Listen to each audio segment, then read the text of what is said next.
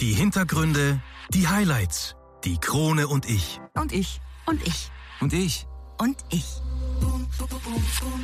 Kronenzeitung.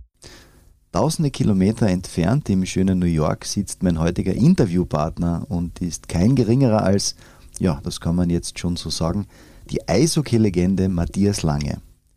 Der gebürtige Klagenfurter, den der große Traum von der NHL gepackt hat und wie er es vom KAC bis in die DEL und sogar zu den Olympischen Spielen geschafft hat. Heute ist er Co-Trainer in Amerika und immer auf der Suche nach neuen Talenten. Über seine Karriere, seine Höhen und Tiefen und über Perspektiven, die man jungen Spielern unbedingt geben muss, sprechen wir in der heutigen Podcast-Folge. Und den einen oder anderen Überraschungsgast haben wir auch noch mit dabei.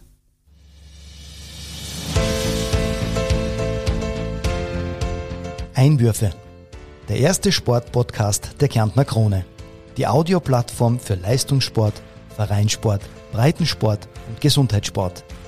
Ein Podcast zum Mitreden, zum Zuhören, zum Nachmachen. So bleiben wir alle in Bewegung. Ich bin Patrick Jochum. Schön, dass du mit dabei bist.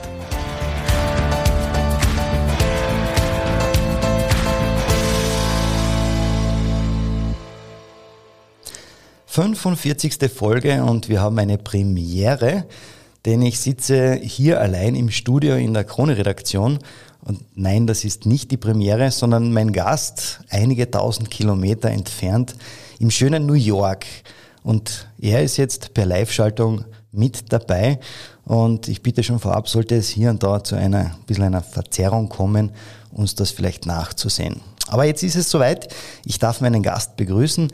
Es ist der gebürtige Klagenfurter Matthias Lange. Hallo Matthias. Servus Patrick. Schön, dass du die Zeit gefunden hast. Ähm, bei dir in New York ist es ja jetzt 9 Uhr vormittags, bei uns ist es 3 Uhr nachmittags, aber du bist schon ausgeschlafen und munter, oder? Ja, auf jeden Fall. Die Kinder sind halt dann schon gegen 5 und 5, 6 Uhr wach, also da, da geht das mit 9 Uhr schon, schon ohne Probleme. Sehr fein. Okay, wir beide reden heute ein bisschen über das Eishockey. Ähm, jetzt wird vielleicht der eine oder andere sagen, ja, hattet ihr schon mal als Thema? Ja, das ist richtig.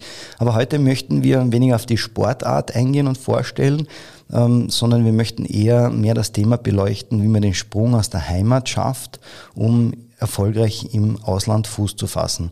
Und dazu steht uns der Motto heute Rede und Antwort. Matthias, du bist äh, jetzt zum Co-Trainer aufgestiegen bzw. befördert worden ähm, beim Herren-Hockey-Team des Rensselaer Polytechnic Institute. RPI, neben Head Coach Dave Smith, der, wie ich in einem Interview gelesen habe, sehr erfreut ist, dich jetzt an seiner Seite zu haben. Welche Aufgaben hast du jetzt als Co-Trainer über? Ja, ist äh, auf jeden Fall eine sehr interessante Aufgabe für mich, weil ich ja selbst auf dieser Uni gespielt habe von 2005 bis 2009 und ähm, auch meine, meine Frau von der, äh, von der Umgebung hier ist. Ähm, das heißt, wir sind hier eigentlich zu Hause und äh, die Aufgaben liegen speziell äh, logischerweise bei den Torhütern, aber auch äh, im Penalty Killing und so dieses Skill Development äh, teilen wir uns alle drei auf. Also sprich, je, je wie, wir, wie, wie wir Zeit haben, gehen wir aufs Eis mit, äh, mit den Verteidigern, mit den Stürmern und eben mit den mit die Dormen auch. Vorher warst du bei der gleichen Universität seit 2019 als Operations Coordinator und 2021 eben der Aufstieg jetzt zum Co-Trainer. Aber drehen wir das Rad der Zeit ein wenig zurück und beleuchten mal ein bisschen deine Karriere. Ähm, hast du gleich als Kind mit dem Eishockeyspielen begonnen oder hast du auch noch was anderes ausprobiert? Ja, mein Bruder der Harry und ich, wir waren ja schon von, von klein auf sehr sportbegeistert. Ähm, hängt natürlich auch an der, an der Familie. Der, der Vater war ja sehr lange im Handball tätig. Ähm, da blüht und, mir äh, jetzt das Herz natürlich auf, als ja, genau. ehemaliger Handballer. und, ähm, und die Mutter war ja beim Turnverein. Also wir haben ja sozusagen dieses athletische Gen äh, haben wir ja in uns gehabt. Und der Harry und ich haben ja wirklich jede Sportart ausprobiert, ja, vom Fußball über Tennis, über Eishockey eben und sind dann beide beim Eishockey hängen geblieben und äh, das schon mit, mit, mit sechs Jahren und ähm, bei mir war es halt dann so, dass ich gern beim eigenen Tor umgestanden bin anscheinend und äh, der Ward damals noch äh, hat halt dann hat sich dann gedacht, äh, wenn du eh schon beim Tor umstehst, dann dann ziehen wir da halt gleich einmal eine Tormann-Ausrüstung an und ja, so war es dann, dass ich dann nicht mehr rausgekommen bin. Das ist genau meine nächste Frage, wie man eigentlich Tormann wird. Da muss man sich das so vorstellen, da fliegen dir, also zumindest in der NHL, die Dinger mit bis zu 175 kmh um die Ohren und du stellst dich da dagegen. Und jeder, der schon einmal Eishockey am Teich gespielt hat und nur mal so einen Schlanzler, sagt man bei uns in Kärnten, aufs Schienbein bekommen hat, weiß, wie weh das tut. Ähm, okay, ja, du hast eine Ausrüstung an, aber das muss ja trotzdem irrsinnig schmerzhaft sein, wenn dich so ein Geschoss trifft. Ja, ich glaube, du das jetzt schon richtig erwähnt mit der Ausrüstung. Also ich, mir, ich denke mal, das, ich drehe das ja immer um und sage, ich bin ja, bin ja nicht der Bläde und äh, stelle mich da vom Bock und block die Schüsse ohne richtige Ausrüstung, Aha. sondern ich ziehe mir, wenn dann schon eine richtige Ausrüstung an und dann, dann, äh, dann tut es nicht mehr, nicht mehr so weh. Also das ist, äh, das ist dann schon ein bisschen ein Irrglaube auch, dass da jeder Schuss wirklich, dass man den spürt. Heutzutage ist die, die Ausrüstung ja schon wirklich sehr, sehr gut, dass man das wirklich nicht spürt. Ab und zu, klar, spürt man das, aber es ist ja nicht so, dass man sich bei jedem Schuss dann äh, einen blauen Fleck holt oder irgendwas bricht. Äh, wie gesagt, das ist als Stürmer oder als Verteidiger, wenn man einen Schuss blockt, äh, mit den mit die, mit die Eisschuhe, die man da hat, äh, schon, schon anders. Also ich habe da schon sehr viele Mitspieler gehabt, die dann nach dem Spiel mit einem Gips heimgegangen sind, weil sie sich den Fuß gebrochen haben nach einem, nach einem geblockten Schuss. Okay, also unterm Strich kann man sagen, alles richtig gemacht, richtige Position. Anscheinend. Auf ja. alle Fälle. Ähm, dann mit 16, also 2001, ähm, Schrägstrich 02, das Debüt in der Kampfmannschaft des KACs. Scheinbar hat dich das nicht so erfüllt. Warum? Ja, ich glaube, dass einfach die, die Perspektiven als junger Spieler, ich glaube, das hat sich ja bis heute noch nicht, nicht wirklich geändert, aber die, die Perspektiven waren ja, nicht, äh, waren ja nicht so gegeben und als Dormann ist es ja immer ein bisschen anders. Das dauert ja alles immer ein bisschen länger. Da kannst du ja nicht ähm, im Endeffekt erwarten, dass du mit 16, 17 dann ein, ein fixer Bestandteil bist einer Kampfmannschaft, aber auf der anderen Seite musst du halt musst halt Spielpraxis sammeln und die, die, die musst du irgendwo holen und die musst du am besten irgendwo holen, wo du, wo du auch ähm, gefordert wirst. Und ähm, die Jugendliga beim KAC, also waren wir ja damals, also bei Weitem die beste Mannschaft und da war ja fast jedes Spiel, ähm, hast gewusst, dass du, dass du gewinnst, ja. Und wie gesagt, die Perspektive, sich dann dort noch zwei, drei Jahre weiterzuentwickeln, ohne wirkliche Aussichten auf die Kampfmannschaft, äh, die waren halt dann so, dass ich gesagt habe, okay, ich würde gern was anderes probieren. Und natürlich war äh, mein Ziel dann logischerweise, so wie vor jedem anderen jungen Spieler, ist die NHL. Und ich habe dann auch den, den Sprung äh, nach Amerika gewagt und äh, bereue das äh, eben bis heute nicht. Mhm, sehr schön zu hören. Und jetzt aus meiner Sicht der wichtigste Teil unseres Gesprächs. Wie bzw. wer entscheidet, dass man in die USA geht? Ab wann hast du gewusst, dass du einmal oder irgendeinmal nach Amerika gehen möchtest? Ja, wie gesagt, das hat sich dann so ergeben, dass man eben äh, gute Freunde hat oder einen, einen, sehr guten Freund hat, der, das, der den Weg eigentlich vorgemacht hat. Und äh, eben in Kombination mit den, mit den Perspektiven und den äh, Zielen, die man, die man für sich selbst dann schon sehr früh gesteckt hat, ähm, natürlich mit der Unterstützung der Eltern, ohne dem geht's nicht, weil schlussendlich äh, entscheiden, entscheidet Mama und Papa mhm. äh, zu dem Zeitpunkt, wenn man 16, 17 ist. Ähm, aber natürlich haben sie mir da keine Hindernisse im Weg gestellt und äh, dafür bin ich auch logischerweise dankbar. Und äh, die haben mir das dann ermöglicht, äh, auch diesen, diesen Traum versuchen zu, zu erfüllen. Und äh, wie gesagt, äh, ich habe es äh, nicht in die NHL geschafft, aber bin sehr stolz auf, auf den Weg, den ich gegangen bin. Im Nachhinein für mich äh, alles sehr gut funktioniert. Mhm. Sehr, sehr spannend. Also mit 16, 17 von zu Hause weit, weit weg. Eine andere Sprache, noch keine Freunde. Wie hast du das dann vor Ort gemacht und wo dann klar war, ja, dass jetzt dann sozusagen der Flieger mit dem Papa nach Hause ist, du aber dort bleibst? Ja, es war schon, es war schon hart zu Beginn, weil mit, mit 17 denkt man, ich war in der Schule immer gut und ähm, Englisch war mir auch gut ausgekannt. Zumindest habe ich es gemeint. Und ähm, dann, dann ist man eben dort äh, in Amerika das erste Mal auf sich alleine gestellt, natürlich mit einer Gastfamilie, die, die äh, unglaublich hilfreich war für mich und, und sehr nett. Aber schlussendlich gehst du dann, wirst du dann auf die Highschool geschickt, logischerweise, und hast dann auf einmal ja Mathe und, und Physik auf Englisch, ja, und äh, Physik auf Sehr Deutsch cool. schaffe ich auch nicht. Ne? ja. Physik auf Deutsch schaffe ich auch nicht, aber äh, auf Englisch ist es halt dann noch ein Spur schwerer. Und äh, ja, dann wachst du erst einmal auf und dann denkst du, ja, okay, war das das Richtige? Und äh, es gab einige Telefonate von Billings nach Klagenfurt, mhm. ähm, wo, ich, wo ich die Eltern gefragt habe, ob ich wirklich in die Schule gehen muss. Ja. Also muss das sein, ja, so in die Richtung. Und äh, aber Gott sei Dank haben die Eltern Da man sich hart, logischerweise, und da gab es keine Option. Aber ähm, damals war das ja noch nicht so.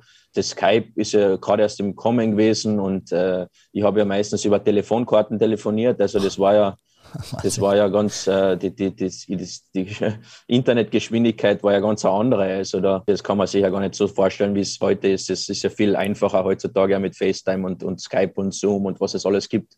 Gab es da für dich sowas wie Heimweh oder auch einmal Zweifel, ob es denn überhaupt das Richtige war, diesen Schritt überhaupt zu wagen? Ja, klar. Also ich glaube, da muss man schon ehrlich genug sein, dass, äh, dass ganz klar diese Gedanken kommen zum Teil und äh, es ist ja viel, viel eine mentale Geschichte, logischerweise. Und äh, weil es ist ja dann einfach zu sagen, okay, äh, ich habe es probiert und es ist nichts für mich und äh, es ist auch kein Problem. Es haben, ich habe auch viele Freunde, die, die diesen Weg versucht haben. Und äh, wie gesagt, bei mir war es so, dass ich einfach das Ziel NHL vor den Augen gehabt habe und, und vor allem Profi-Eishockey. Und für mich war dann der, der Weg einfach der, der beste und den bin ich dann weitergegangen. Und trotzdem bist du ja viel zwischen Klagenfurt und anfangs Montana noch gependelt, hast dann sogar in Klagenfurt im SSLK Sportborg die Matura gemacht. Dir ist es also sehr gut gelungen, diesen Spagat zwischen Schule und Sport unter einen Hut zu bringen.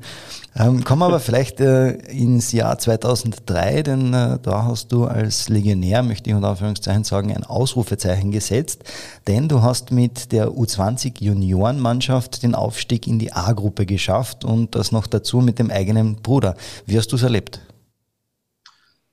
Ja, es war natürlich äh, ein Erlebnis. Wir haben ja äh, damals eine richtig, richtig gute Mannschaft gehabt. Ja, es waren ja noch die 83er und 84er, also sprich der äh, Koch, Setzinger, Welser, ja.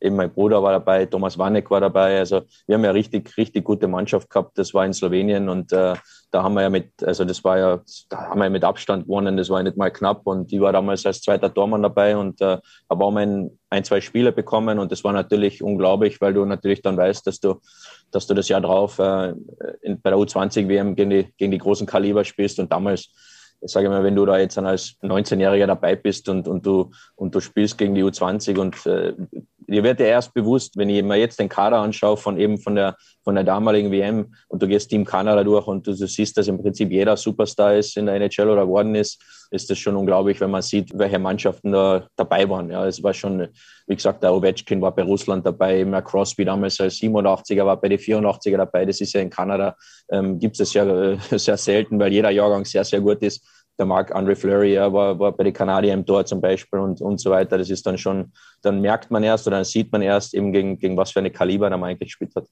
Ah, sehr schön. Saison 2005 und 2006, dann der Wechsel zu deiner heutigen Wirkungsstätte, eben zum RPI. Du warst dann immer in den sogenannten All-Star-Teams von 2006 bis 2009 weg mit diversen Auszeichnungen. Ähm, somit sicherlich eine erste Bestätigung damals, dass du ja alles richtig gemacht hast. In der Saison 9-10 dann eigentlich der große Wurf, denn dann hast du den Sprung in die DEL, also nach Deutschland, geschafft. Zu dem Zeitpunkt warst du im Sommer 2009 auch mit deinem Studium fertig. Äh, Hut ab und Gratulation an dieser Stelle. Du bist dort von den äh, DEG Metro Stars, also Düsseldorf, unter Vertrag genommen worden. Äh, klingt fast zu schön, um wahr zu sein eigentlich. Wie war für dich der Roadtrip in die DEL? Immerhin ja eine der besten Ligen weltweit und wahrscheinlich die wenigsten wissen, dass du ja noch dazu einen deutschen Pass ja auch besitzt. Genau, das, das hat natürlich sehr geholfen, auch zu dem Zeitpunkt. Und äh, ja, wie gesagt, ich war vier Jahre am College, habe den äh, Uni-Abschluss, also sprich den Bachelor dort erworben und habe dann nach der Saison, nach der vierten Saison, war es dann so, dass ich natürlich mit, äh, mit meinem Agenten in Kontakt war und die Optionen abgewogen habe. Okay, soll ich es in Amerika versuchen? Äh, soll ich eben das Angebot von Deutschland annehmen? Hin und her. Und äh, zu dem damaligen Zeitpunkt war es so, dass äh, die DG Metro Stars eben die Saison zuvor im Finale waren, äh, gegen Berlin verloren haben. Also sprich, das war eine sehr, sehr gute Adresse. Und äh, es war so, dass der Jamie Store damals der, der Starting Goalie war und er hat noch ein Jahr Vertrag gehabt, war jetzt aber nicht mehr der Jüngste und hat schon äh, mit Verletzungen zu tun gehabt. Und äh, der zweite Torhüter damals war der, war der Jochen Reimer und der hat da in die zwei Jahre zuvor eben immer so um die 10, 15, ja, 15 plus minus Spiele gehabt. Und ähm, es war dann so, dass der eben nach Wolfsburg gegangen ist und äh, der Jamie dort noch ein Jahr Vertrag gehabt und die haben mir dann gesagt, okay, wenn ich in meinem ersten DL-Jahr auf 10, 15 Spiele komme, wäre das super. Ne? Beim Vizemeister noch dazu, eben, ne?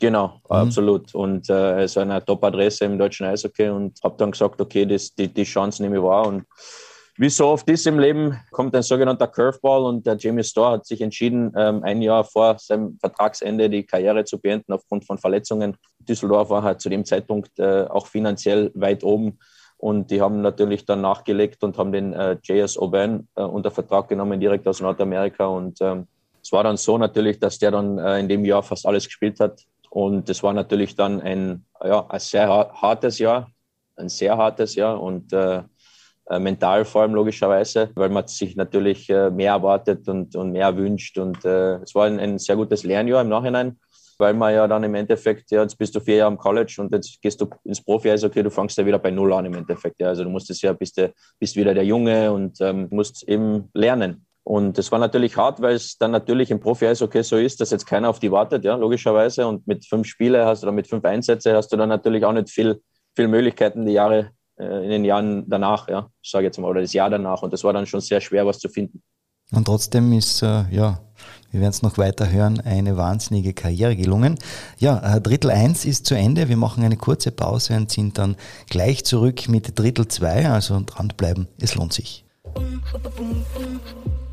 Ja, zurück mit Teil 2, besser gesagt Drittel 2 und meinem Gast Matthias Lange, der via Live-Schaltung aus New York zugeschaltet ist. Matthias, die Saison 2010-11 war dann sicherlich ein absoluter Knaller, denn äh, du bist zwar in die zweite deutsche Liga zu den Ravensburg Tower Stars gewechselt, hast aber dafür gleich den Meistertitel geholt. Kann ja eigentlich gar nicht besser laufen, oder? Ja, ähm, auf Papier auf jeden Fall. Also die Monate davor waren aber schon sehr hart, weil wie gesagt, in Düsseldorf natürlich war das nicht so, wie man sich das erwartet hat oder wie ich mir das erwartet habe und vorgestellt habe. Und da war das natürlich schon sehr schwierig, ähm, dann einen Verein zu finden, die in der, in, in der Saison 10, 11 eben. Und äh, ja, bin nach Dänemark geflogen, habe dort äh, ein Tryout absolviert. Das hat mir aber, also sprich, bin, bin ja schon nach zwei, zwei, drei Tagen wieder abgereist, weil es einfach vom Bauchgefühl für mich nichts war. Und war dann schon zu Hause und habe sozusagen mein Mais so getauscht in, in, in den Keller geschmissen und gesagt, so, jetzt ist, das war's. Und äh, das Kribbeln war aber nach zwei, zwei drei Tagen wieder zurück und äh, ich dachte, das, das kann es nicht gewesen sein. Das kann es nicht gewesen sein und ähm, ja, habe mich dann ein bisschen erkundigt und haben dann geschaut und es war dann so, dass in Ravensburg eben der Ansa Dormann sich verletzt hat und äh, ja, dann eben die Chance gehabt habe äh, auf ein Tryout wieder. Bin dann hingefahren und äh, habe dann einfach von der Einstellung ganz andere, ganz andere Einstellung gehabt. Also es war dann so, dass ich immer gesagt habe, okay, was ist, was, was passiert im schlimmsten Fall? Im schlimmsten Fall ist, ist also gefertigt, im schlimmsten Fall. Und äh, zu dem Zeitpunkt habe ich da so ein Wurstigkeitsgefühl gehabt, im Endeffekt, dass ich gesagt habe, okay, ja, dann ist es halt das Schlimmste, gibt schlimmere Sachen. Ja. Und äh, das hat mir dann aber äh, immens geholfen, mental, weil ich, weil ich einfach ohne Druck reingegangen bin. Ja. Und äh, auf einmal gewinnst, äh, ich glaube, die ersten zwei Spiele haben wir noch verloren, die ich gespielt habe. Und dann haben wir, haben einen Lauf gehabt und sind dann noch, äh, sind dann noch Erster geworden in, in der regulären Saison und haben dann in den Playoffs von zwölf Spielen elf gewonnen. Also haben elf Siege und, und eine Niederlage, einmal im, im, im Halbfinale verloren. Und sonst haben wir, waren alle Sweep dabei und auf einmal bist äh, bist Meister, ja. Und äh, auf einmal läutet das Telefon und, äh, und das sind Leute, sind, sind Mannschaften interessiert, die vorher nicht interessiert waren, ja. Und nach der Saison, das war auch die Saison oder zumindest eben 2011, äh, in dem Sommer habe ich dann geheiratet und äh, äh, meine Frau ist Amerikanerin. Ich habe dann auch äh, gleich die Green Card mitgemacht sozusagen und bin dann eben auch wieder so in, im November, Dezember nach, nach Schwenningen gegangen und äh, habe mich dort äh, an einer Leiste verletzt, wo ich ungefähr ein, zwei, ja, so zwei Monate nicht spielen habe können. Und das hat natürlich dann das Ganze wieder ein bisschen ja, in, die, in, die, in die andere Richtung gedreht und äh, bin dann nach Bietigheim gegangen, genau in dem Jahr, wo die Olympia-Quali auch in Bietigheim war. Ich bin gefühlt zwei, drei Wochen vor der Olympia-Quali nach Bietigheim gekommen ähm, haben wir natürlich dann das Olympia-Quali-Turnier angeschaut und äh, war natürlich unglaublich zu sehen, dass Österreich da die, die, die Olympia-Quali geschafft hat. Ja, und zu dem Zeitpunkt denkst du nicht, dass, äh, dass du die Chance hast, äh, da vielleicht mitzufahren. Ja. Erzähl uns ein bisschen von Olympia 2014. Das muss doch irre gewesen sein, einfach Teil von diesem Ganzen zu sein, oder?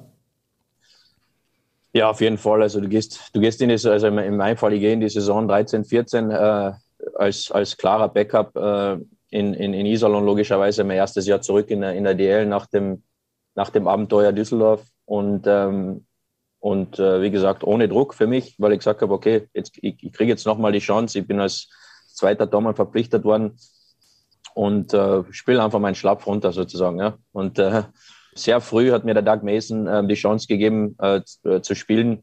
Ähm, also in der Vorbereitung schon, aber auch dann schon gleich in der, also zwei, ich glaube, das, das, das dritte äh, Saisonspiel habe ich dann schon gespielt, habe dann gleich ein Shutout hingelegt und äh, der hat mir dann weiterhin vertraut und immer, immer wieder spielen lassen. Und ähm, der Sebastian Caron damals zu dem Zeitpunkt ähm, ist dann, ähm, ja, da hat es Probleme gegeben sozusagen zwischen Trainer, äh, Dormann und GM sozusagen.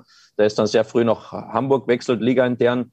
Und äh, Iserlohn hat dann natürlich nachverpflichtet, den, den Erik Erstberg auch wieder das nächste Kaliber sozusagen direkt aus der KHL. Ich habe aber weiterhin meine Chancen bekommen und, äh, und, und eine sehr gute Saison hingelegt. Ich, ich glaube, ich war unter die Top 10 Tormänner in der, in, der, in der Saison. Und das macht natürlich dann auch aufmerksam äh, sozusagen äh, im Nationalteam. Du kriegst dann einen Anruf oder besser gesagt der SMS vom Tormann-Trainer, vom Kersche. Ähm, der sagt, du äh, nimm da nichts vor ja, in der Februarpause. Und äh, sie war ja damals auf Abruf, ja, sozusagen zuerst im ersten Kader, wenn man, wenn man die Geschichte noch kennt. Ähm, und äh, war einer der Top-Torhüter in der DL, ja. Und äh, auf einmal kriegst du halt einen Anruf äh, oder eine SMS und äh, zuerst eine SMS und dann einen Anruf, auch den offiziellen, dass du da im Kader dabei bist. Und, und also, wie, wie gesagt, dann, dann läufst du über die Bühne in, in Sochi. Ähm, und wie gesagt, wie schon vorhin erwähnt, ähm, der Harry und ich waren ja immer sehr sportbegeistert und wir haben uns ja jede Olympische Spiele angeschaut, so wie, so wie sehr viele andere Leute auch. Und, äh, und, und, und speziell die, die Eröffnungsfeier, die ist ja, ist ja schon sehr, sehr spezial und, äh, und auf einmal gehst du selber über die Bühne. Das ist wirklich, also kannst du es ja eigentlich bis heute nicht, nicht glauben. Also wenn es nicht Bilder davon gibt und Videos, ja, also glaube ich es ja bis heute noch nicht. Ja. Und auf einmal bist du bei den Olympischen Spielen dabei. Das äh, können ja nicht sehr viele Leute sagen, ja. Und äh, und das ist einfach ein perfektes Beispiel, wie schnell es wie schnell es gehen kann, in beide Richtungen, wohlgemerkt. Und ähm, für mich war das natürlich schon, schon einfach ein unglaubliches Gefühl, einfach dabei zu sein. Und auch zu dem Zeitpunkt war es so, dass es ja auch keine Garantie gegeben hat, ja, komme ich zum Spielen. Und, ähm, aber ich war natürlich bereit für meine Chance. Und im ersten Spiel bist du dann auf der Tribüne und äh, wir spielen gegen Finnland und der Antiniemi sitzt neben dir der dritte Tormann von Finnland, der, ich glaube, das Jahr zuvor den Stanley Cup gewonnen hat, dann, dann fühlst du dich nicht mehr so schlecht, ja. dann fühlst du dich nicht mehr so schlecht und, ja. ähm, und äh, wir haben dann den Tag darauf gleich in Kanada gespielt und äh, Manny Viveros hat mich dann als, sozusagen als Zweiten auf die Bank getan und ja, wenn man gegen solche Teams spielt mit Österreich, dann musst du immer bereit sein, weil äh, es immer sein kann, dass, dass man ausgewechselt wird oder eingewechselt wird und ähm, ja gut, ich glaube, gegen, gegen Kanada und gegen, gegen Finnland brauchen wir nicht reden, ähm, speziell mit den NHL-Stars. Ähm, war man natürlich klar unterlegen und ich habe da meine Chance bekommen im dritten Drittel und äh, habe das irgendwie geschafft, dass, äh, dass ich kein Tor kriege. Ja. Alle 15 und, äh, Schüsse gehalten, bitte. Das kann nicht jeder behaupten und das gegen äh, ja, den späteren Olympiasieger Kanada. Also ist ja schon etwas. Auf jeden Fall, ich glaube, die Kanadier waren schon ein bisschen, waren schon ein bisschen im nächsten Spiel, aber nichtsdestotrotz äh, muss man trotzdem die 20 Minuten spielen und äh, die Jungs haben das vor mir auch sehr, sehr gut gemacht und äh, für den einen oder anderen Schuss, da war ich halt im Weg, ja.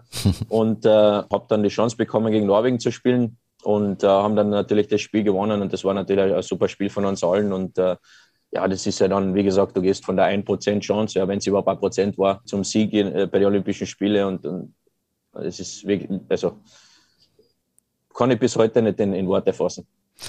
Ich muss noch mal einhaken, du spielst gegen Kanada. Das muss ja dann sein wie im Videospiel eigentlich. Die ganzen Stars und du lieferst ab. Wie gesagt, die 15 Schüsse gehalten, kein Tor kassiert. Das wäre doch schon einmal ein Grund gewesen zum Feiern. Ja, angeblich haben wir eh gefeiert danach. Nein, also nach dem Spiel haben wir nicht gefeiert, aber äh, im ersten Moment äh, wird ja gesagt auf der Bank, okay, du gehst ins dritte, ins dritte Drittel, äh, gehst du eine und äh, du denkst, okay, ja, passt äh, mal schauen, wie wir das über die Runden bringen. Ja, aber wenn du dann am Eis stehst, wenn der Puck dann wirklich aus, äh, ins, also beim Bulli eingeschmissen wird, dann, dann also bei mir ist es halt so, dann fokussiere ich mich auf den Puck, ja, dann schaue ich nicht, ob der Crosby den Puck hat oder der, oder, oder der Patrick Jochum, ja. ja dann, äh, also da, da schaue ich auf den Puck und ich versuche einfach äh, mein Spiel zu spielen und äh, ähm, wenn ich das jetzt natürlich so im Nachhinein dann auf Video schaue und so, dann, dann siehst du erst ja, die erste Linie, die zweite Linie, die dritte Linie, die vierte Linie, ich glaube, die vierte Linie hat den Malten St. Louis gehabt, also äh, zu dem Zeitpunkt bei jeder anderen ersten Linie spielt. Ja. äh, wie gesagt, war ein super Erlebnis und, und äh, von dem ich noch länger erzählen kann, logischerweise. Und äh, Gott sei Dank gibt es Videoaufzeichnungen und so weiter, damit das auch Leute glauben, dass man da gespielt hat und teilgenommen hat. Aber ähm, ja, wie gesagt, und dann natürlich der Sieg gegen, gegen Norwegen, der war natürlich schon unglaublich, weil auch die, auch die eine sehr gute Truppe gehabt haben und, und wir haben aber eben sehr gut gespielt. Und alles ist gut gegangen. Ähm, aber ich gebe dir den Tipp oder ich gebe dir das mit auf die Reise. Du hättest schon den Unterschied gesehen am Eis, ob Crosby am Puck oder ein gewisser Herr Jochum auf alle Fälle. Spätestens beim Videobeweis dann. Ähm, also von 13, der Saison 13, 14 ähm, warst du ja wieder in der DEL und das war ja dann, Iserlohn war ja letztendlich deine letzte Station als Profi und dann mit 34 das Karriereende. 34 ist aber eigentlich für einen Torhüter Alter noch überhaupt kein Alter, wo man aufhören muss. Wie siehst du das? Oder warum das Ende dann eigentlich? Ja, es war ein bisschen zu lange in Iserlohn, glaube ich, im Nachhinein. Nein, es war dann so, es, wie gesagt, so schnell, so schnell es in die eine Richtung geht, geht es auch in die andere Richtung. Ja. Und das ist einfach, das ist das Brutale am, am Profisport. Und äh, bei mir war es dann so, ähm, dass ich in meiner vorletzten Saison in Iserlohn ähm, hat sich das schon ein bisschen abgezeichnet. Der Rob Daum ist damals äh, nach Iserlohn gekommen und äh, ich habe damals unter Rob Daum wenig gespielt. In, in, der ersten Saison noch ein bisschen mehr, weil, weil Sebastian Dahm zu dem Zeitpunkt verletzt war.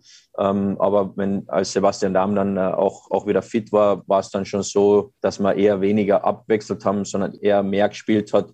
Und ähm, ich bin dann daraufhin im Sommer in dem also ich habe noch ein Jahr Vertrag gehabt, bin im Sommer das Gespräch gesucht mit, mit Rob Daum und mit äh, Carsten Mende, mit dem Manager zu dem Zeitpunkt und habe einfach gesagt, das, es ist überhaupt, im Endeffekt ist kein Problem. Ja, wenn ihr, wenn ihr auf, auf einen anderen setzt, ist alles, alles recht und gut. Lass uns eine Lösung finden, weil ich, ich will natürlich auch spielen, habe andere Ansprüche und äh, wir sollten eine Lösung finden. Ja, nee, also wir, wir machen das nicht. Also wir, wir setzen auf euch beide und so, und so hin und her. Also wie gesagt, also das sind halt einfach, da wünschst du dir einfach, dass es ein bisschen ehrlicher zugeht, ja, im, im Profisport, äh, speziell wenn man auch so lange beim Verein ist, ja. Und das ist eigentlich das Einzige, nachdem ich, na, was ich wollte, ist einfach, einfach, äh, einfach eine, ehrlich, äh, eine, ehrliche Meinung, eine ehrliche Aussage und, und, und ist ja überhaupt kein Problem. Ja. Wenn, ihr, wenn ihr was anderes wollt, ja, überhaupt kein Problem, findet man schon eine Lösung. Ja, ja dann gehst halt in die letzte Saison rein und das ist, es, es kommt genau so, wie man sich das, wie, wie, man, wie man sich das eigentlich erwartet hat oder wie, man, wie sich das abgezeichnet hat. Und ähm, und dann ist es halt so, dass du wenig spielst und äh, auch äh, Sebastian Dahm da im Endeffekt äh, ja, ins Abseits gestellt wurde, weil der Rob Daum dann eine Eingabe gehabt hat, dass er, dass er wieder einen Tormann holen will. Und ich glaube, das äh, wiederholt sich ja immer wieder, egal wo er ist. Ähm, es ist ja immer, immer fehlt am Tormann, ja. Und äh, ich glaube, er hat ja dann zu dem Zeitpunkt noch einen, einen finnischen Torhüter unterschrieben. Das heißt, auch Sebastian Dahm war dann nicht mehr gut genug. Ja. Und äh, ja, und dann, dann verliert man so ein bisschen bisschen den Spaß an der ganzen Sache. Und ähm, ja, wie gesagt, ich war zu dem Zeitpunkt 34 oder knapp 34 und, und ähm, bin äh, mit meiner Karriere sehr, sehr zufrieden. Und jetzt äh, nehmen wir das nächste Kapitel in Angriff. Du hast vorher jetzt Sebastian Dahm angesprochen, der jetzt beim KAC ähm, das Tor hütet vielleicht da jetzt einen Bogen drüber zu spannen, hast du vielleicht irgendwann einmal den Moment äh, oder hat es einen Moment gegeben, wo du an eine Rückkehr überhaupt nach Österreich gedacht hast, ähm, vielleicht um dort ja die Karriere ausklingen zu lassen? Ja, sehr oft, sehr oft. Es gab auch immer wieder Gespräche, auch also mit dem KAC.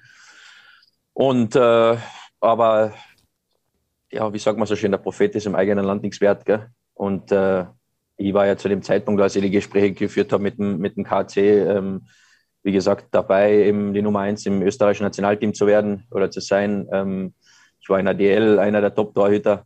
Und äh, wenn du dann halt eben die Gespräche führst und, und dich unter Wert verkaufen musst, dann, dann, dann macht das keinen Sinn. Ja. Also wie gesagt, für mich war es ja nicht so, ich, ich wollte auf jeden Fall nach Klagenfurt kommen, ich wollte auf jeden Fall in Österreich spielen, ob es jetzt in Klagenfurt ist oder nicht, wäre egal gewesen, aber natürlich wäre es logischerweise schön gewesen, in der Heimat zu spielen, beim Heimatverein. Ja.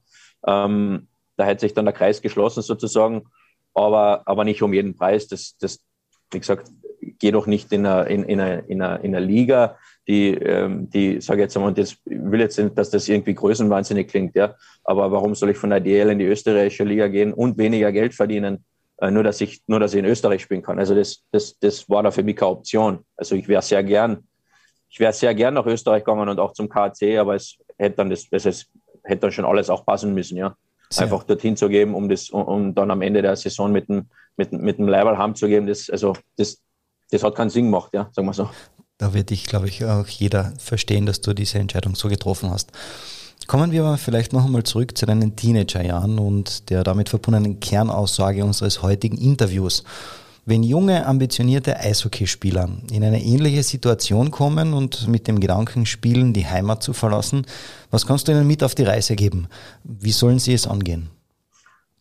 Ja, heutzutage geht ja sehr viel über Agenten, ja, für Manager und Agenten. Und ähm, ich glaube, es ist, äh, was man nicht vergessen darf, ist, äh, Thomas Warneck ist den Weg übers College gegangen, ein Thomas Böck ist den Weg übers College gegangen, Andi Nödel, Bernd Brückler, Matthias Stratnik ich selber, ich weiß jetzt nicht, ob ich irgendjemanden vergessen habe, aber alles Eishackler, die, den, die ihren Beruf beherrscht haben ja, oder immer noch beherrschen. Absolut. Ähm, und ähm, ich glaube, das ist äh, sehr wichtig zu wissen. Natürlich gibt es äh, einen anderen Weg auch, äh, den der Michael Grabner gegangen ist, ja, über die Major Juniors, auch, auch wie jetzt der Marco Rossi oder auch über, über andere Wegen, äh, Wege in, in, in Europa, wie, wie, wie äh, Michi Raffel und jetzt auch äh, Marco Kasper am besten Weg ist.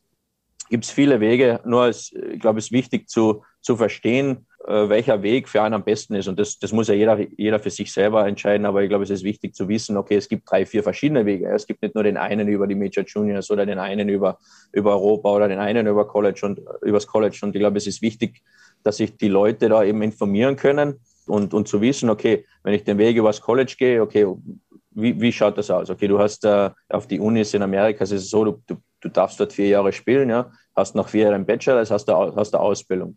Ähm, man muss auch realistisch sein, dass im größten Teil, sagen wir mal, ja, weit die Mehrheit wird mit Eishockey nicht ihren Lebensunterhalt verdienen auf Dauer. Und äh, ich glaube, dann ist es noch wichtiger, eben einen Uni-Abschluss zu haben. Ja.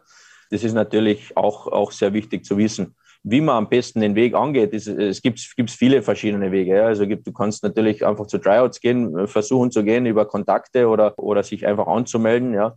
Ähm, das gibt, geht ja auch. Der, der einfachste Weg ist wahrscheinlich über Manager und Agenten. Ich bin jetzt natürlich auch dabei. Ich bin einer der wenigen, oder vielleicht sogar der einzige, ich weiß es nicht, müsste recherchieren, vielleicht der einzige Europäer, im, äh, europäische Trainer im, im College Eishockey. Ich versuche natürlich, mir da jetzt ein bisschen ein Netzwerk aufzubauen in Europa, ja, sprich Österreich, Deutschland und so weiter, damit man auch, damit ich auch dort ein bisschen scouten, zum Scouten komme, zum Rekrutieren komme, damit man sieht, okay, ähm, wer sind denn eigentlich die Top-Spieler beim KAC in der U18? Wer sind denn die, die, die Top-Spieler in der, in der Akademie in Salzburg? Wer sind die Top-Spieler da und dort? Ja, also, und ähm, da versuche ich schon ein bisschen mich bereitzustellen, dass ich informative ähm, Vorträge halten werde. Wie das genau noch ausschaut, weiß ich nicht, das weiß ich noch nicht, das ist noch sehr früh.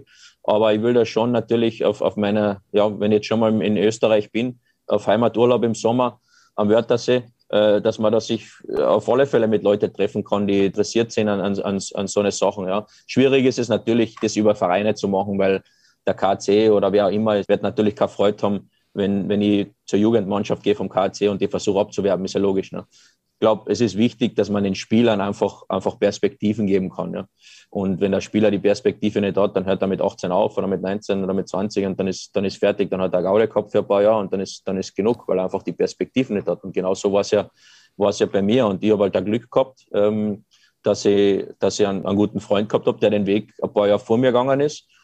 Und natürlich auch die Unterstützung der Eltern gehabt habe, logischerweise. Ohne dem, ohne dem geht es ja nicht. Aber ähm, wie gesagt, also ich bin, bin gern bereit, äh, meine E-Mail-Adresse, meine Kontaktinformationen äh, weiterzugeben, ob das jetzt über die Krone-Zeitung passiert oder über diesen Podcast oder wie auch immer, dann äh, bin, ich, äh, bin, ich, bin ich gern bereit, auch, auch Informationen weiterzugeben, wie es vielleicht machen, äh, gemacht werden kann. Sehr schön zu hören und das werden wir natürlich gerne in Anspruch nehmen, deine Kontaktadressen und Daten ja, zur Verfügung zu stellen. Abschließend kommen wir vielleicht noch ein bisschen zu deinen Highlights. Wenn du an deine bisherige Karriere in sportlicher, aber auch in privater Hinsicht zurückdenkst, was waren für dich deine absoluten Highlights? Ja, auf alle Fälle, was wir schon angesprochen haben, die äh, Olympia ist natürlich ganz oben, logischerweise. Ähm, das ist ja speziell für, für Österreich, äh, wie man weiß, ähm, ist man ja nicht, nicht jetzt je, bei jeder Olympiade dabei, Winterolympiade. Und wenn man dann natürlich schon mal die Chance hat, da, dabei zu sein, ist es natürlich schon sehr, äh, ist logischerweise das, das Highlight äh, meiner Karriere. Sportlich gesehen natürlich die, die zwei Meistertitel in der zweiten Liga. Natürlich auch Highlights und dass ich es geschafft habe, in der DL Fuß zu fassen. Ja. Also die Chance zu bekommen, im Profi-Eishockey zu spielen, ist ja das eine aber sich auch dann zu etablieren und dann länger auf dem Niveau zu halten, ist es ja im, im Profisport, egal wo man ist, egal welcher Sport hat, das ist ja das, das ist ja das Schwierige, meiner Meinung nach. Also wie gesagt, und speziell, wenn man, ja, wenn man sich so, so einen sportlichen Lebenslauf anschaut, ja, dann, dann sieht man ja im Meistertitel da, Meistertitel dort, Olympia da. Aber was man nicht sieht, ist ja die, die, die harte Arbeit, die dahinter steckt und, und die, die Niederlagen, die man einstecken muss ähm, und äh, die, speziell die mentalen Niederlagen. Ja, und das, das ist ja wenn man sich da die ganzen Biografien liest oder Dokumentationen anschaut über, über die Superstars, ja, das ist ja alles recht und schön und, und man sieht eben, wie viel, wie viel Titel die gewonnen haben und so weiter. Ähm, aber leider sieht man ja zu selten, äh, dass die ja eigentlich viel Scheißzeiten auch durchgemacht haben und immer noch durchmachen. Und genauso ist es ja bei jedem Sportler. Ja. Ähm, privat gesehen, logischerweise, die Geburt meiner Kinder. Äh, Sohn Max ist, äh, ist mittlerweile sieben äh, oder wird sieben. Und, ähm, und die Tochter Madison, die ist jetzt vier geworden im Dezember. Also das ist natürlich absolutes Highlight, logischerweise. Ähm, beide sehr, sehr, sehr aktiv, sehr sportbegeistert auch. Ganz der ähm, Papa. Ja, ich hoffe, dass er nicht Dormann wird. ich hoffe, dass er nicht Dormann wird. Ich versuche, ich gebe mein Bestes. Aber ich glaube, mein Papa hat das auch probiert und hat es nicht geschafft. Also ich schaue, vielleicht, äh, vielleicht schaffe ich das, ähm, ähm, dass, dass der Max nichts ins Tor geht. Aber ähm, nein, wie gesagt, das ist natürlich absolut das Highlight. Äh, also es gibt sehr, sehr viele Highlights in, in meinem Leben und äh, aber wie gesagt, die, die sportlichen und die privaten, die, die ich erwähnt habe, sind natürlich schon ganz oben. Schön zu hören. Wir haben natürlich, äh, wie soll es anders sein, mit deinem Bruder gesprochen und ihn gefragt, welche Highlights er denn mit dir erlebt hat. Und er hat da zwei spannende Geschichten erzählt. Und da habe ich was vorbereitet für dich. Ähm, am besten, wir hören da mal rein. Naja, ich weiß nicht, ob ich das erzählen kann.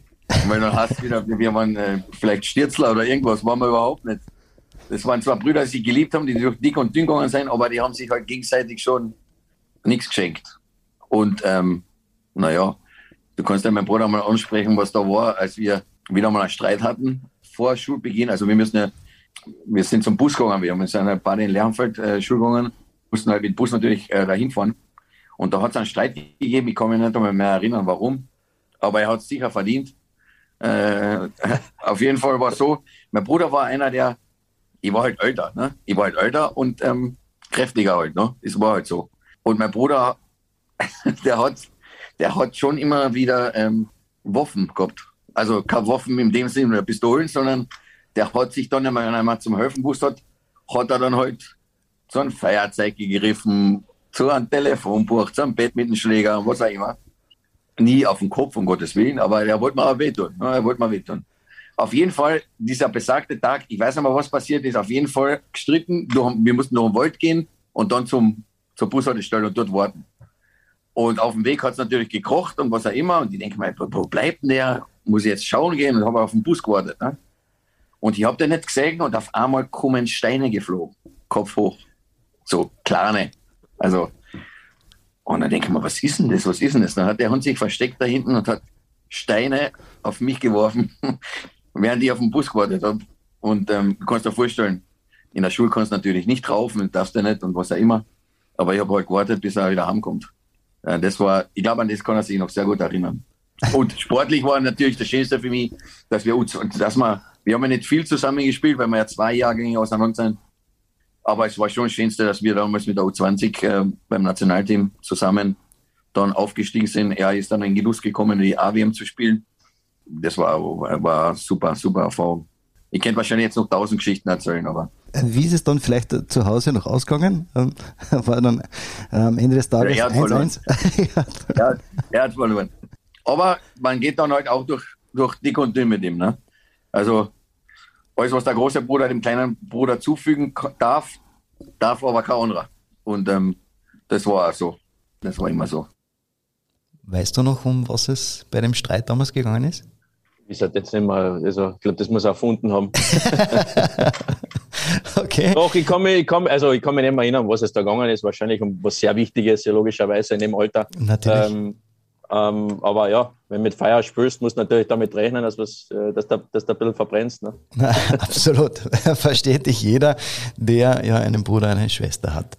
Aber wir haben nicht nur deinen Bruder befragt, sondern auch noch jemanden, der dir gerne etwas sagen möchte. Hast du vielleicht eine Vorahnung, wer das sein könnte? Hm. Auf die Schnelle nicht, nachdem ich einen Anruf gekriegt habe, möglicherweise der Herr Oberrisser. Der Herr Oberrisser, genau, Florian Oberrisser. Wir hören rein. Hallo Motte, hallo Patrick, da ist der Flocki.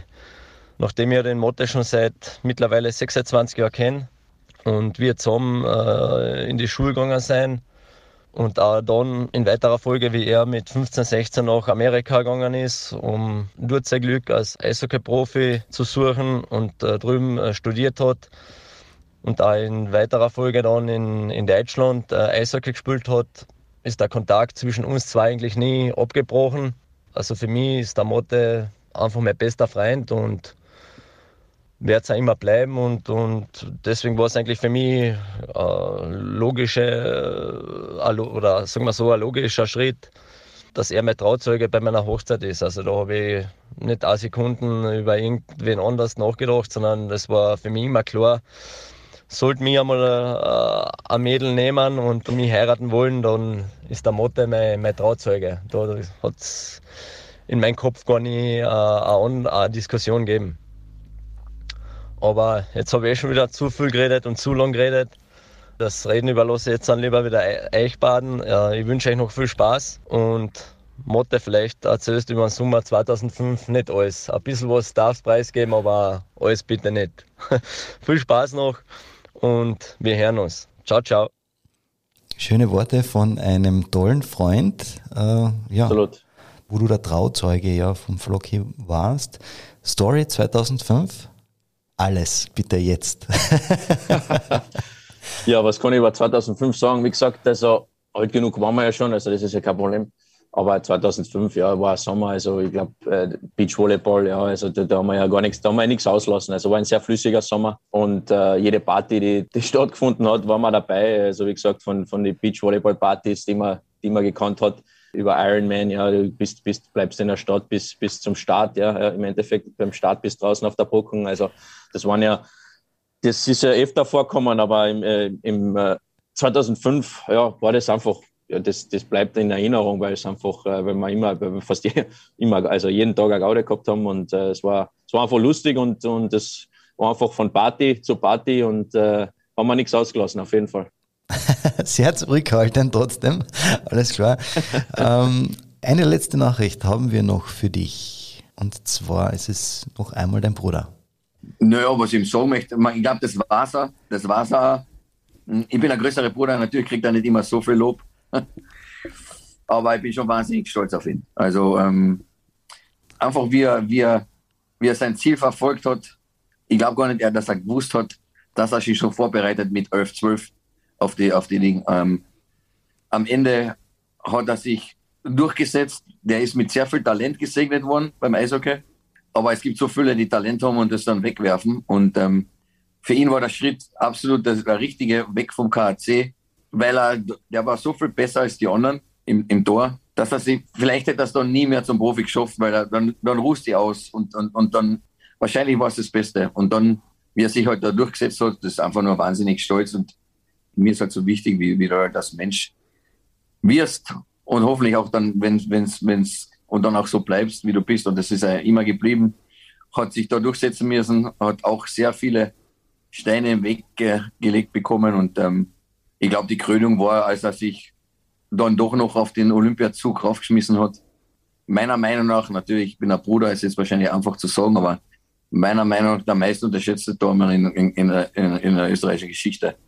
Ähm, hätte noch viel, viel mehr ähm, verdient, als er dann sich selber erarbeitet hat, aber unfassbar stolz auf den, auf den kleinen Bruder. Jetzt ist es leider getaped auch noch und das kann er mir jedes Mal vorspielen. ja, absolut. Aber na, das ist das. Da spricht schon, äh, schon sehr viel Stolz. Sehr viel Stolz. Sehr spricht schön. aus mir. Was sagst du zu den Worten von deinem Bruder? Ja, äh, sprachlos. da bin ich sprachlos. Nein, der Harry und ich, wir haben ja immer sehr, sehr enge ja, Beziehung gehabt, sozusagen, die immer noch äh, aufrecht ist. Und ähm, auch äh, wenn wir uns sagen, ist es äh, natürlich nicht mehr so oft, wie man, wie man sich das vorstellt und das haben will. Aber ähm, auch jetzt ist es immer noch so, dass es noch Zeiten gibt wie damals beim Bus. Aber natürlich ortet es nicht mehr so aus. Aber ähm, ja, wie gesagt, wir, ich glaube, ich sage ja Ähnliches über ihn im Endeffekt. Also es ist ja so, der Harry war ja auch, auch einer, der, der, ähm, der hat sich ja auch alles dreimal erarbeiten müssen. Ja. Und äh, wenn man sieht, was er, was er jetzt, äh, was er jetzt erreicht in, als, als, als Trainer in seiner jungen, äh, jungen äh, Trainerkarriere, muss man ja den Hut ziehen davor. Und wie gesagt, es ist, ähm, ist ja nicht ein, einfach als, als, als im Ausland eben Erfolg zu haben. Und da, da gehört schon sehr viel dazu. Und äh, Harry und ich, wir, wir haben eine, eine, sehr gute Beziehung, wir sind immer sehr oft in Kontakt. Und, äh, ähm, aber natürlich, wenn man sowas auf Tape hat, ist es natürlich sehr, sehr hilfreich in Zukunft. Du kannst das Kompliment schön zurückgeben und das geben wir ihm natürlich auch gerne weiter. Ja, jetzt ist es soweit. Zweites Drittel sozusagen vorbei. Wir machen noch einmal eine kurze Pause und dann sind wir ja wieder zurück mit der Lieblingskategorie von mir. Also dranbleiben, es lohnt sich. Zurück im letzten Drittel, jetzt kann man schon sagen, mit Eishockey-Legende Matthias Lange und wie schon angekündigt mit meiner Lieblingskategorie, denn wir kommen zu den Spitzen der Krone. Lieber Motte, sagt dir das etwas? Nein. Sagt dir nicht, dann kläre ich dich kurz auf. Und zwar ist das so, ich darf einen Satz anfangen und du vollendest diesen bitte und vielleicht eine kurze Begründung, warum das Ganze. Okay? Ja. Wunderbar. Sport ist für mich lebensnotwendig, weil, weil es dazu führt, dass man einfach äh, Dinge lernt fürs Leben und äh, eben so viel mitnimmt für sein Leben, dass man wirklich sehr, sehr viel, sehr gute Lektionen erteilt bekommen kann und auch äh, die dann weitergeben kann. Meine größte Herausforderung ist? Größte Herausforderung ist, meinen Kindern stets ein gutes Beispiel zu sein. Hm, absolut, da frage ich gar nicht nach dem Warum. Das würde ich gern als Schlagzeile in der Kronenzeitung über mich lesen. Matthias Lange hilft jungen Eishockeyspielern, ihren Traum in, äh, in Erfüllung zu setzen. Ja, sehr schön. NHL-Traum. NHL ja. Mein Lebensmotto ist? Lebensmotto? Das ist eine gute Frage. Ich bin immer einer, äh, der gesagt hat, äh, oder der sagt, ähm, worry about the things you can, you can control. Also mach da keine Sorgen über die Dinge, die du nicht beeinflussen kannst, weil es einfach zu viele sind, die, wo man überhaupt keinen Einfluss drauf hat. Und man soll keine, keine unnötige Energie verschwenden an, an solchen Dingen eben, wo man überhaupt keinen Einfluss drauf nimmt. Mhm, verständlich. Einmal im Leben möchte ich einmal im Leben möchte ich. Das ist schwierig, schwierig. Schon alles erreicht? na, na, weitem nicht, aber einmal im Leben möchte ich auf, auf Hawaii Urlaub machen. Ja, warum Hawaii? Ja, weil es, äh, weil man, schaut aus wie Paradies, ne? schaut aus wie Paradies, also warum nicht? Ja, okay, lass mal einfach so stehen. Und abschließend, das möchte ich den Einwürfe-Zuhörern noch sagen. Ja, erst einmal danke, dass ich, äh, dass ich an diesem Podcast teilnehmen habe dürfen. Und äh, natürlich, äh, das letzte Wort richtet sich an die jungen Sportler draußen, egal ob Eishockey oder wo auch immer. Wenn ihr einen Traum habt, dann verfolgt den, egal was, was andere Leute euch sagen. Den Traum, den könnt ihr euch nur selbst erfüllen, mit Unterstützung von euren Eltern logischerweise. Aber wenn ihr einen, äh, einen Weg äh, seht für euch, dann geht's den. Solltet aber auch wissen, dass dieser Weg kein gerader Weg sein wird. Der wird einige Umleitungen haben. Das ist auch okay. Da werdet ihr ähm, viel fürs Leben lernen. Und äh, wichtig ist es, dass ich auch äh, jederzeit bereit bin, eben für, für Eltern, äh, Eishockey-Eltern, Eishockey-Spieler in, in, im, im, jungen Alter, die vielleicht auch den Traum NHL haben und äh, kurz davor sind, vielleicht eine Entscheidung treffen zu müssen, ähm, ob Ausland oder nicht, äh, bereit bin, eben für euch, äh, euch da vielleicht ein bisschen äh, unterstützen zu können. Ähm, einfach meinen Weg äh, nochmal vielleicht beschreiben, den ich gegangen bin, den andere gehen. Und da bin ich jederzeit bereit, auch äh, wenn ich da und dort in Klagenfurt bin, gerne, gerne über sowas äh, reden können. Und, und wie gesagt, ich, ich hinterlasse meine E-Mail-Adresse und äh, bitte, bitte meldet euch, ähm, wenn ich irgendwie helfen kann. Tolle Schlussworte, danke an dieser Stelle. Ja, Matthias, somit ist auch das letzte Drittel souverän geschafft. Ich sage danke für deine tiefen Einblicke hinter die Kulissen eines Profi-Eishockey-Tormanns und danke für dieses nette Gespräch und Grüße nach New York. Ja, ich sage danke. Ja, das war Folge 45. Ich freue mich wie immer, wenn ihr meinen Podcast abonniert und ja, die eine oder andere Anregung auch auf meinen Social Media Kanälen hinterlässt. Ich sage danke fürs Zuhören und wir hören uns. Boom, boom, boom,